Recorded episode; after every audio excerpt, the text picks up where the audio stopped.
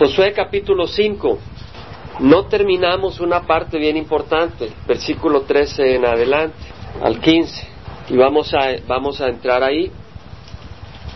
Vamos a tratar de movernos rápido para poder cubrir pues, un poquito de alimento espiritual.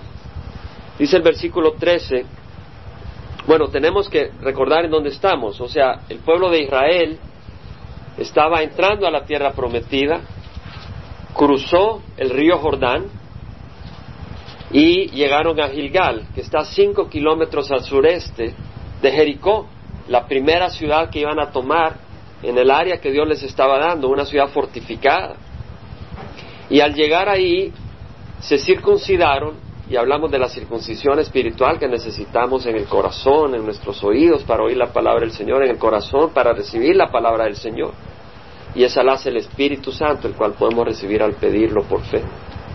Y también celebraron la Pascua y recordamos la importancia de poder recordar ese pacto que es la Pascua, ese pacto de sangre, aunque ellos realmente eh, fue la sangre del cordero que pusieron en Egipto en sus casas cuando vino el ángel del Señor a justiciar a los primogénitos, lo que permitió que ellos pudieran salir libres de la esclavitud.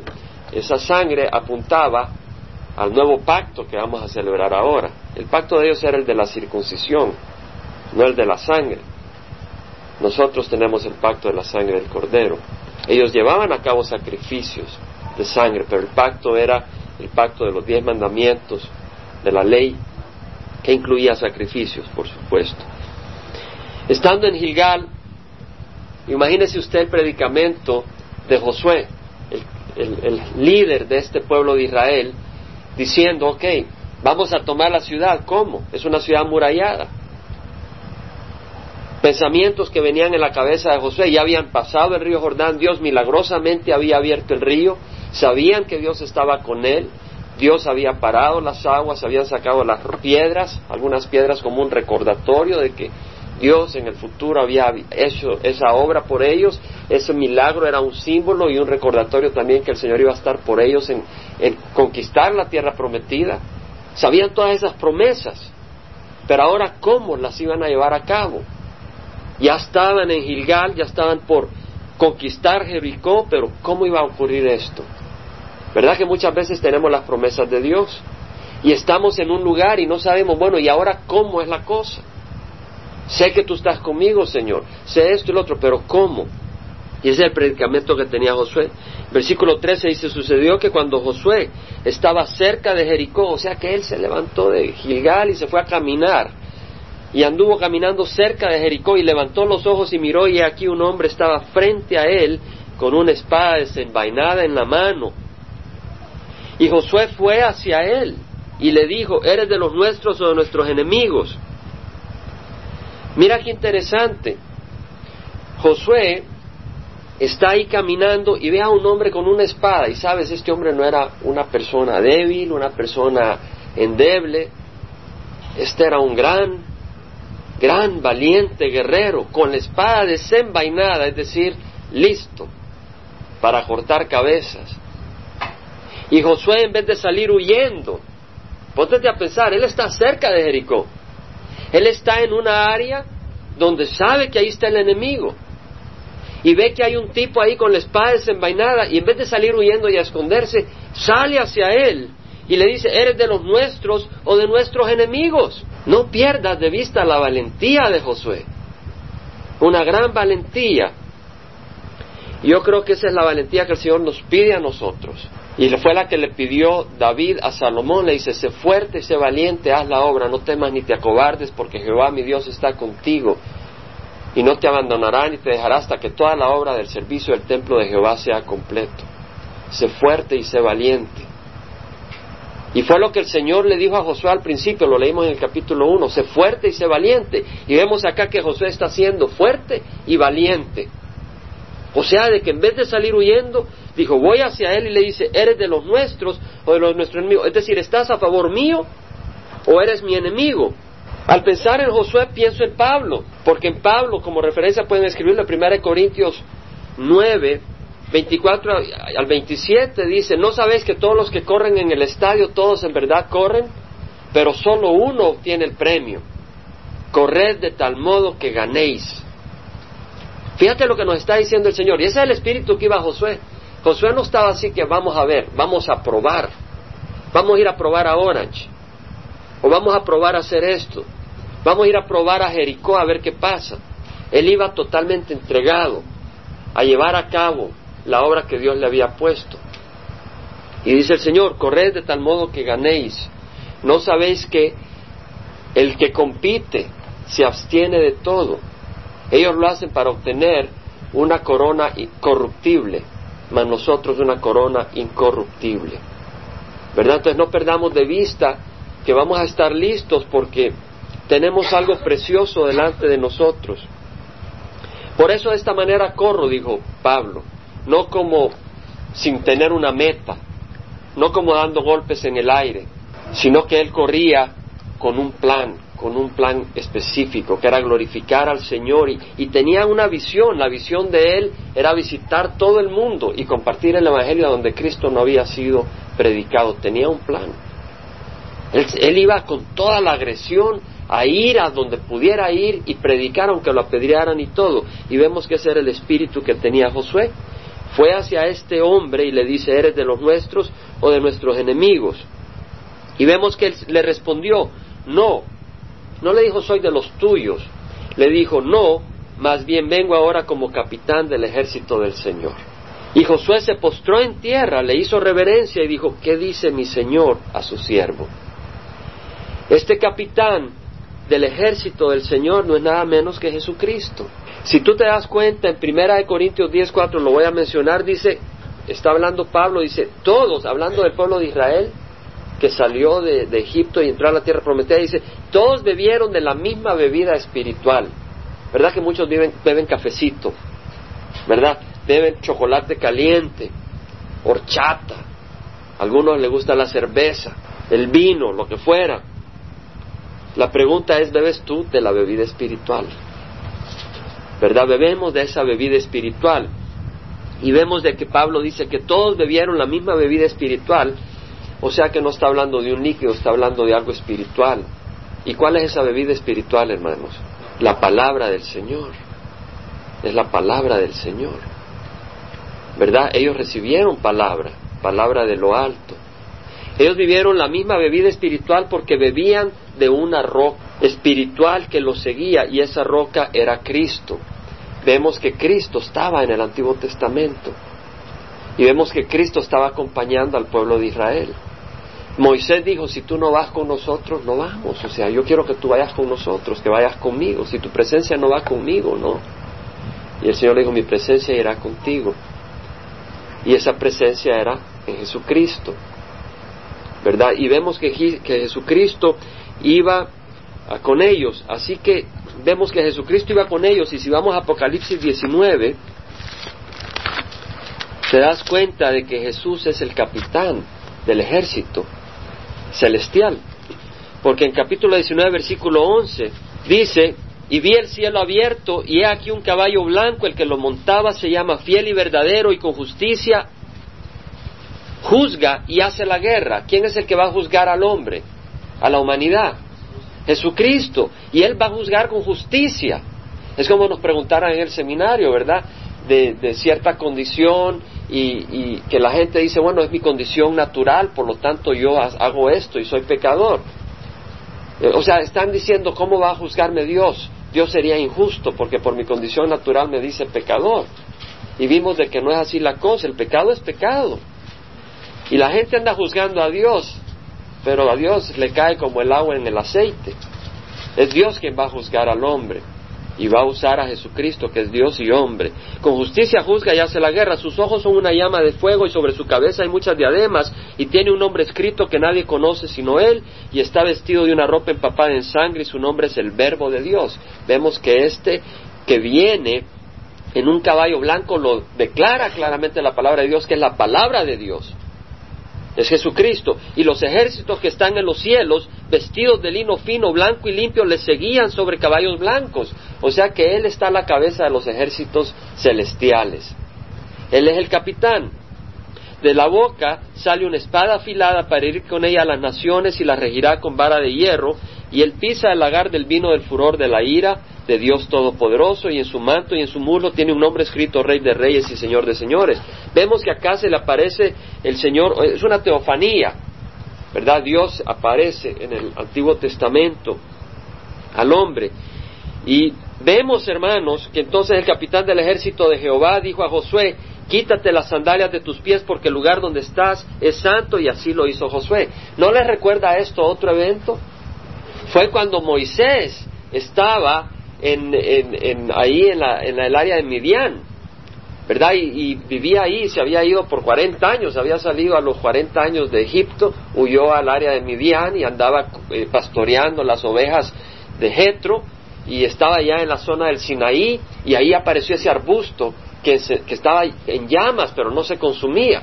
Y él fue atraído a ver qué era y se le apareció Dios. Y le dice, quítate las sandalias porque el lugar donde tú estás es santo. Y así lo hizo José. O sea que vemos también la identificación.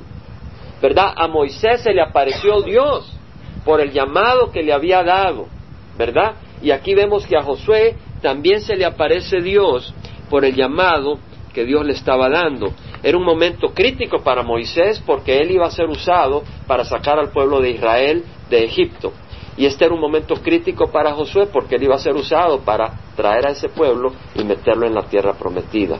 Eran momentos críticos y sabes qué, no tienes que ser Josué, no tienes que ser Moisés, hay momentos críticos en tu vida. Fíjate que no estoy hablando de problemas. Sí hay crisis en nuestras vidas, hay problemas en nuestras vidas, pero hay tiempos establecidos por Dios para ciertas acciones y decisiones en nuestras vidas. Es cierto. Para empezar, hay un tiempo para nacer de nuevo. Y no puedes nacer de nuevo si no llegas a la presencia de Dios y tienes un encuentro con Dios. ¿Cierto? Tienes un encuentro. Tú no vas a nacer de nuevo porque oíste unas palabras religiosas y dices, qué bonito. Eso no te hace nacer de nuevo. Tú naces de, nuevo, de veras. No digo simplemente superficialmente. Hay un verdadero nacimiento cuando tú de veras escuchas la voz de Dios. Y cuando tú de veras te das cuenta que estás en la presencia de Dios. Y cuando tú de veras dices, Señor, entra en mi corazón. O sea, ha habido un encuentro con Dios. Ese es el primer encuentro real que uno tiene con esa comunión con Dios. Y luego, en otros momentos de la vida, el Señor necesita venir a ti y que tú tengas ese encuentro en momentos especiales de decisión, pero sobre todo necesitamos al Señor siempre. Capítulo 6 dice que Jericó estaba muy bien cerrada a causa de los hijos de Israel, nadie salía ni entraba. O sea, era un lugar hermético, nadie podía entrar ni salir. Eran unas murallas ahí que rodeaban a este pueblo, a esta ciudad, y Jehová dijo a Josué, mira, he entregado a Jericó en tu mano y a su rey con sus valientes guerreros. ¿Qué es lo que dice? Dice, Jehová dijo, ¿y quién era el que se le apareció a Josué? Un valiente guerrero con una espada, y vemos que es Jehová. ¿Cierto? El yo soy. Y le dijo a Josué, mira, he entregado a Jericó en tu mano. O sea, qué hermoso, aquí estaba Josué rascándose la cabeza, caminando, diciendo, ¿cómo vamos a tomar a Jericó? Y es ahí donde le aparece el Señor y le dice, mira, he entregado a Jericó en tus manos, es el principio. O sea, está en tus, está en tus manos. Un principio que podemos tomar acá es que Dios entrega a nuestros enemigos en nuestras manos. Él nos lo va a entregar a su tiempo, a su tiempo. Nosotros tenemos un enemigo que se llama Satanás. Él no nos puede hacer nada a menos que nosotros lo permitamos. Pero también nosotros tenemos que cuidarnos.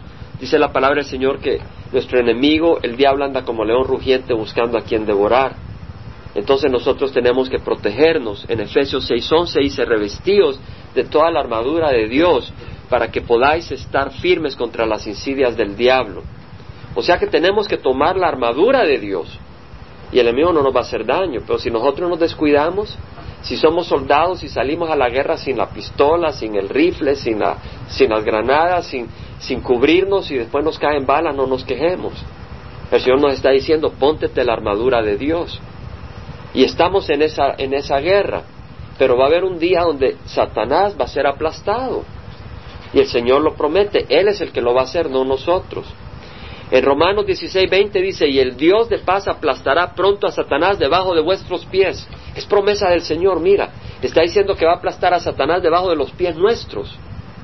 Dice, Dios de paz aplastará pronto a Satanás debajo de vuestros pies, la gracia de nuestro Señor sea con vosotros. En Apocalipsis 3, 8 y 9 dice, He aquí yo entregaré a aquellos de la sinagoga de Satanás que se dicen ser judíos y no lo son, sino que mienten. He aquí yo haré que vengan y se postren a tus pies y sepan que yo te he amado. Aquí le está hablando a la iglesia de Filadelfia, el Señor. Y, y como vemos está diciendo, yo entregaré a aquellos de la sinagoga de Satanás, o sea, eran enemigos porque Satanás es enemigo, ¿no? Y cuando está hablando de la sinagoga de Satanás y dice que se dicen ser judíos, en otras palabras, había un pueblo ahí, en, en, Filadelfia, había una gente que se decía que eran judíos, y eran judíos en cuanto a la carne. No sé si me explico, eran judíos en cuanto a la carne.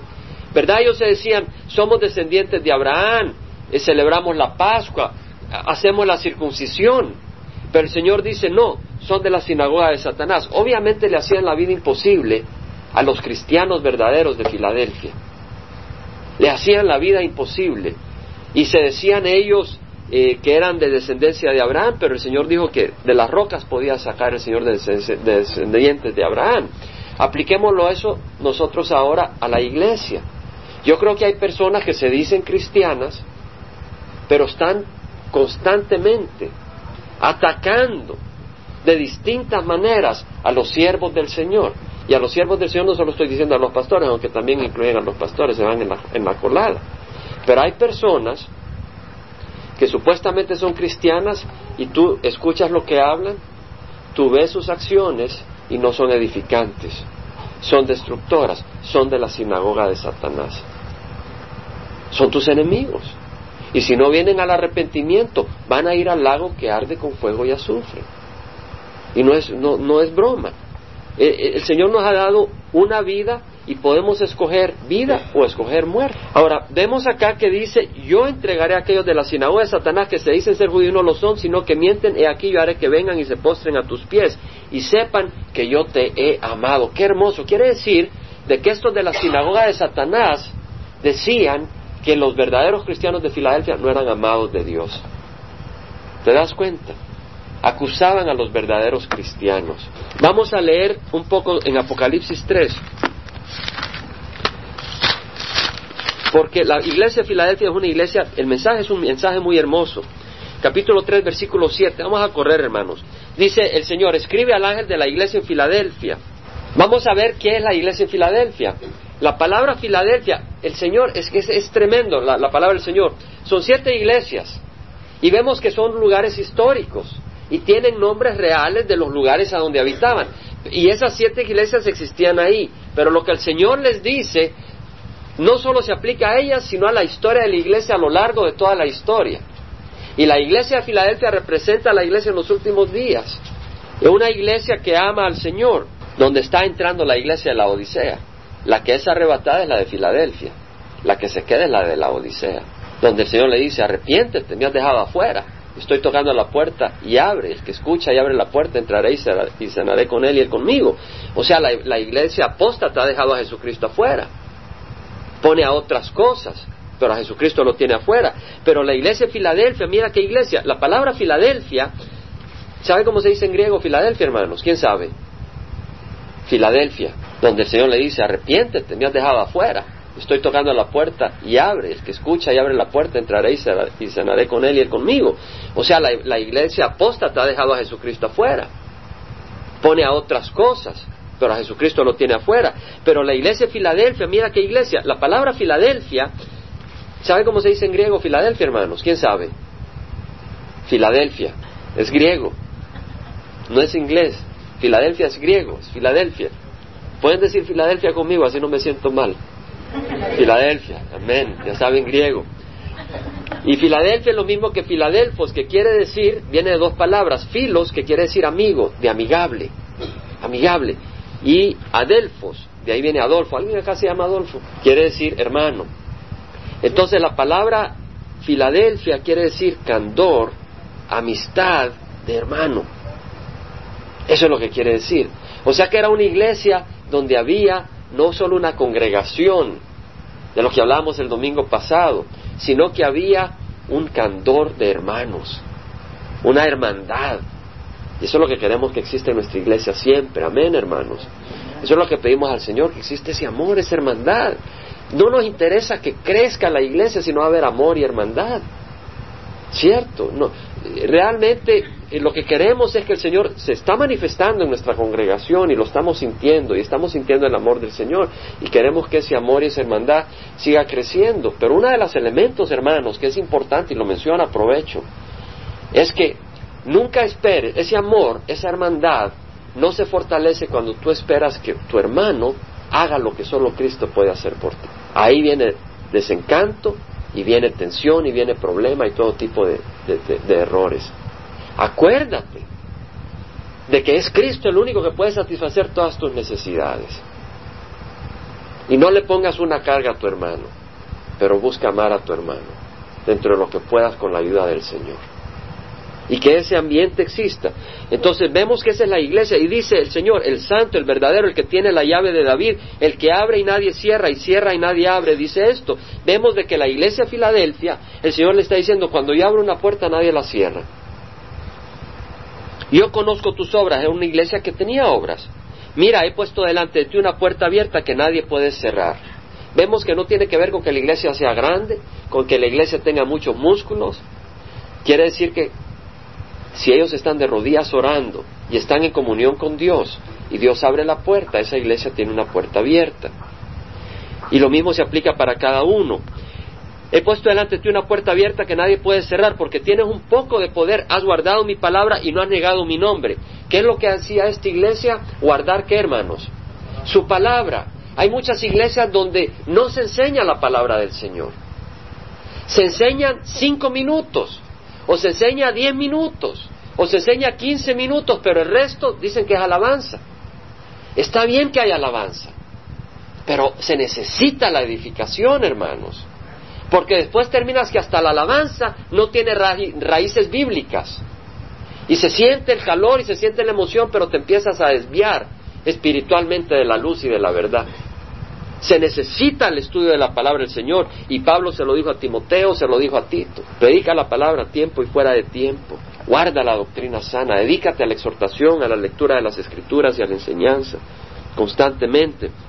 Ahora vemos de que es una iglesia que ha guardado la palabra, quiere decir que la ha apreciado, la ha atesorado, la ha recibido en su corazón como algo precioso, como lámpara, como dijo el, salmista, lámpara a mis pies tu palabra, luz a mi camino, tus palabras son más deliciosas, son como miel a mi paladar, eh, eh, eh, ese, sabor. Y, no has negado mi nombre. Pero antes de, ver esto, veamos que, ¿qué dijo el Señor Jesús?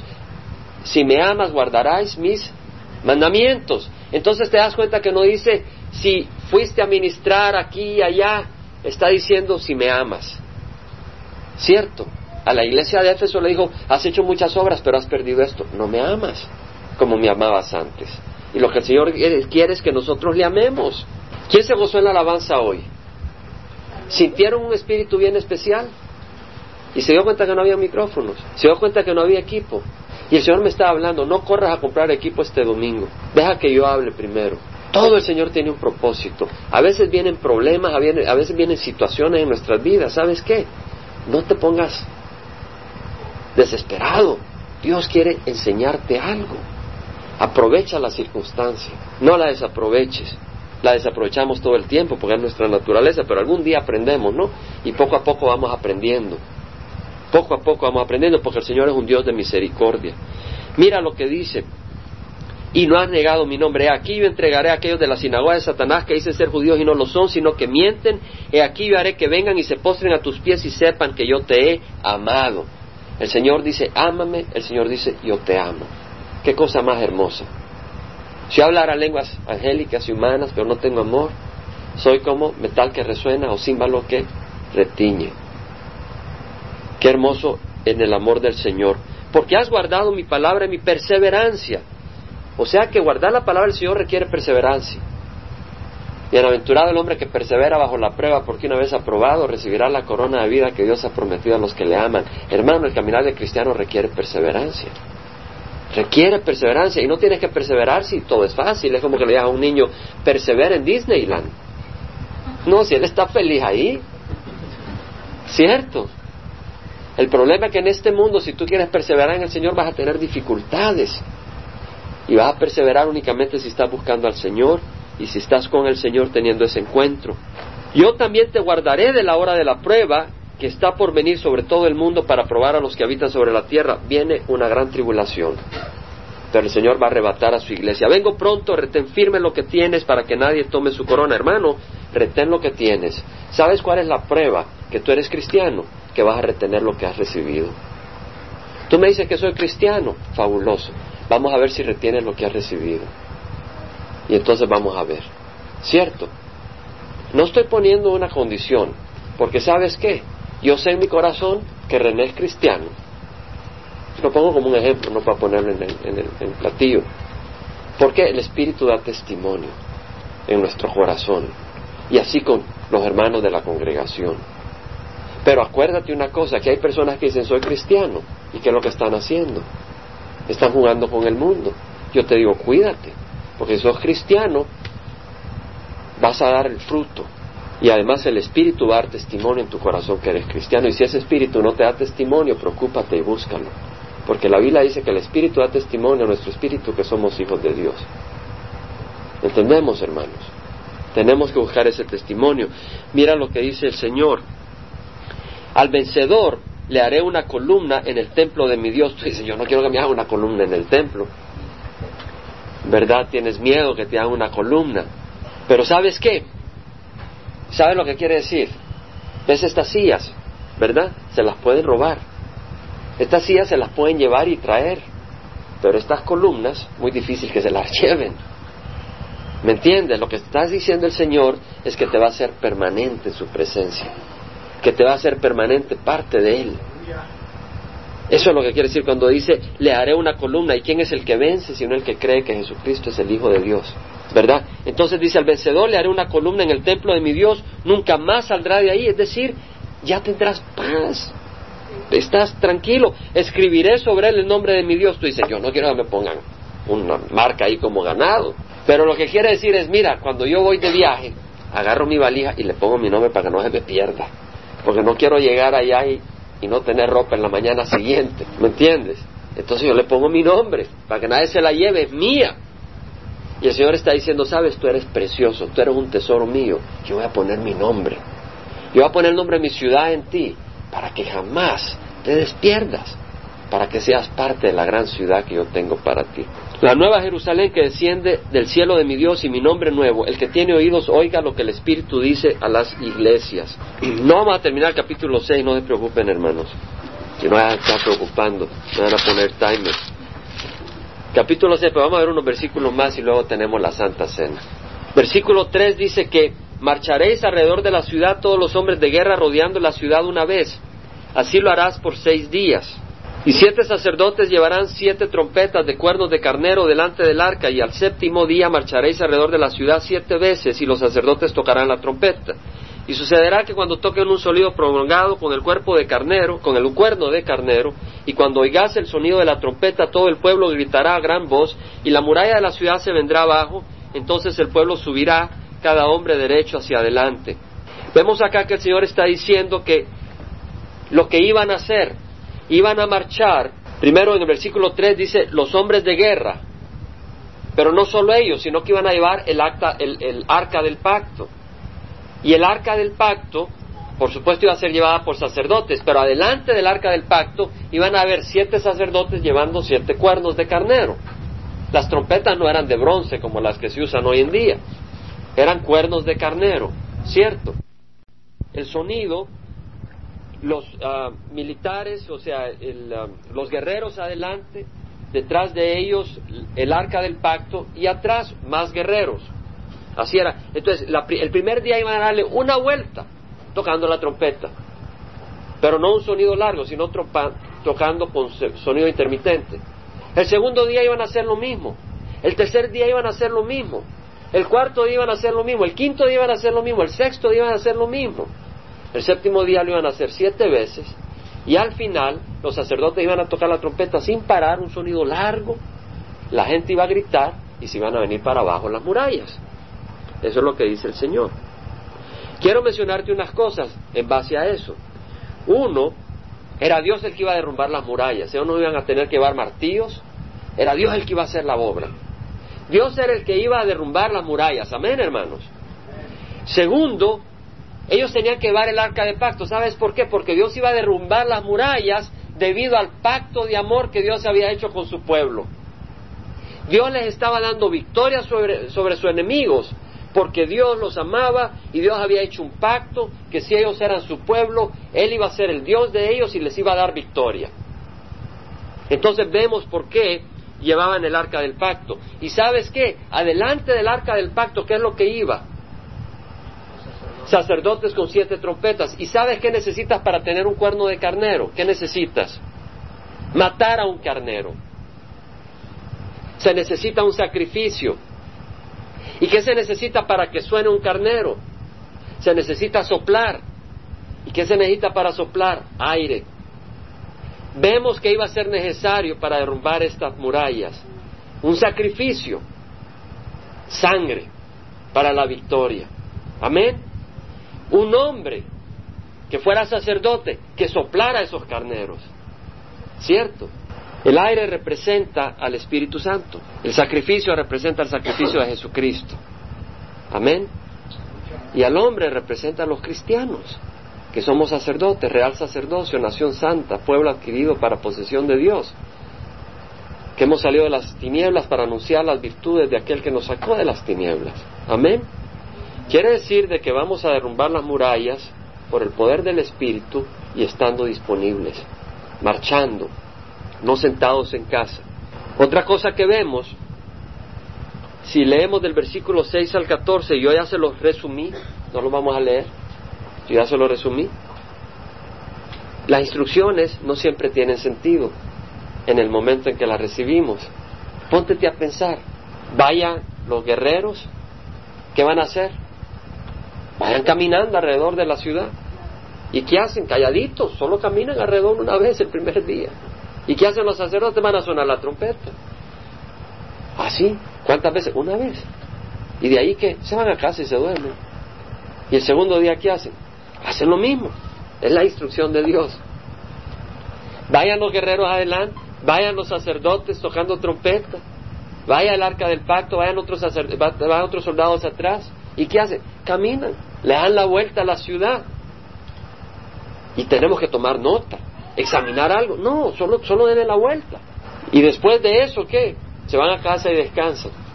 La tercera vez lo mismo. La cuarta, la quinta, la sexta vez. Pero Dios tiene derecho de hacer las cosas a su gusto. Las instrucciones no siempre tienen sentido, pero Él sabe hacer las cosas y podemos confiar en Él. Mira la belleza del universo. ¿Acaso tú le vas a decir a Dios que Él no sabe hacer las cosas? Mira una puesta de sol. Vemos acá que el Señor ha creado un universo con gran belleza. No podemos decirle a Dios que Él no sabe hacer las cosas. Veamos, por ejemplo, las flores, el mar, los bosques. Debemos de hacer, debemos de confiar en el Señor. Tal vez ahora no entendemos las cosas que el Señor nos pide que hagamos. El pueblo de Israel tal vez no entendió por qué al octavo día tenían que circuncidar, ¿cierto?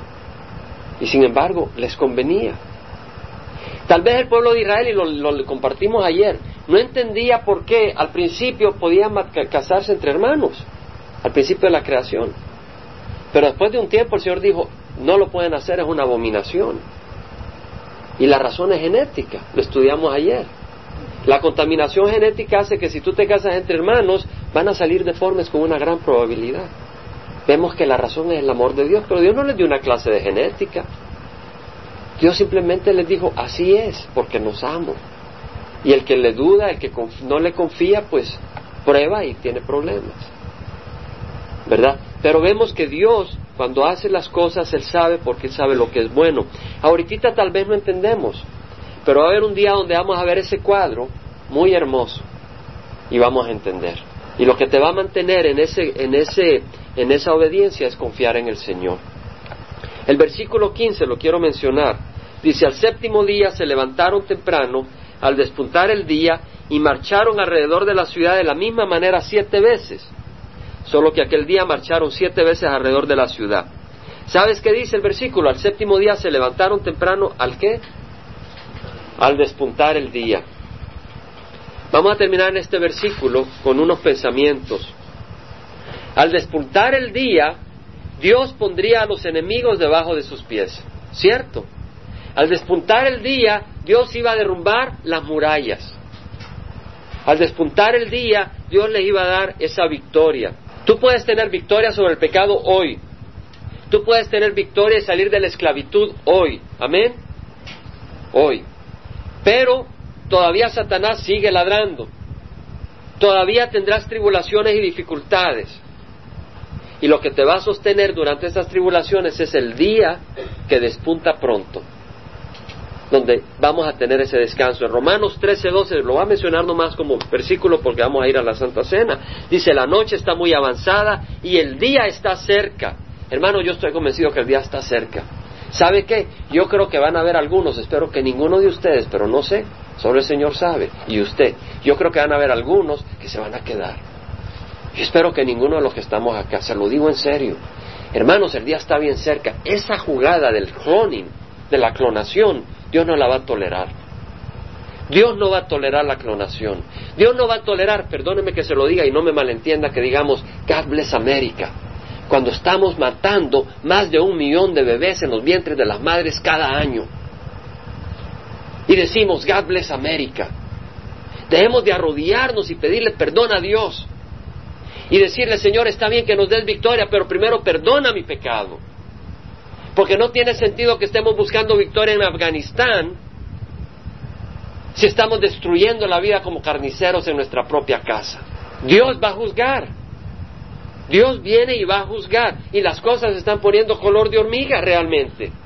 Ayer hubo una crisis en Israel donde se cronometraron tan bien que pusieron parece que fueron suicidas los que tiraron las bombas y, y se murieron varios, pero después tenían un carro bomba dispuesto a explotar minutos después para que llegaran las cuadrillas de gente a auxiliar a las primeras personas cuando estallara la última.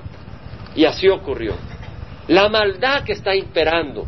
El Señor viene pronto. Las cosas que están ocurriendo en Europa, los movimientos en todo el mundo, el Señor viene pronto. Yo te lo digo de veras, pero no me tienes que creer a mí. Yo estoy convencido. Mira lo que dice en Efesios 4:30, no entristezcáis al Espíritu Santo de Dios por el cual fuiste sellados para el día de la redención. Nuestro día de la redención viene ya. No entristezcamos al Espíritu Santo. Seamos como Pablo, seamos como Josué, dispuestos, listos, disponibles y buscando hacerlo en un amor sincero. ¿Cierto, hermanos? Filipenses 1.9, ¿se acuerdan lo que dice Filipenses 1.9? Y esto pido en oración, que vuestro amor aumente aún más y más en conocimiento verdadero y en todo discernimiento. ¿Se acuerdan? Es un versículo que tenemos acá. Pero mira lo que dice, a fin de que escojáis lo mejor para que seáis puros e irreprensibles para el día de Cristo. Podemos escoger. Y el Señor dice que escojamos lo mejor. Este mundo es como cuando vas a un restaurante que te tiene la comida, ¿cómo es que le dicen? Buffet. Este mundo es un buffet. Y en este buffet te ponen comida de ratas, ¿cierto? La hay. Pero no te la pintan como comida de ratas. Y te ponen veneno de ratas y no te la ponen como veneno de ratas. Pero cuando lo pruebas, Tal vez le ponen miel y la saboreas cinco minutos, después puede agarrar un dolor de barriga que quien te aguante. Escoge, escoge lo mejor. ¿Y sabes qué es lo mejor? Tú sabes. Cristo. Cristo es lo mejor. En 2 Corintios 6.2 dice, en el tiempo propicio te escuché, en el día de salvación te socorrí, he aquí, ahora es el tiempo propicio, he aquí, ahora es el día de salvación. Si tú no tienes salvación, yo te invito a que recibas al Señor, porque si no te vas a quedar. ¿Y sabes qué? No le puedes decir al Señor yo no sabía, porque si aquí estás ya supiste.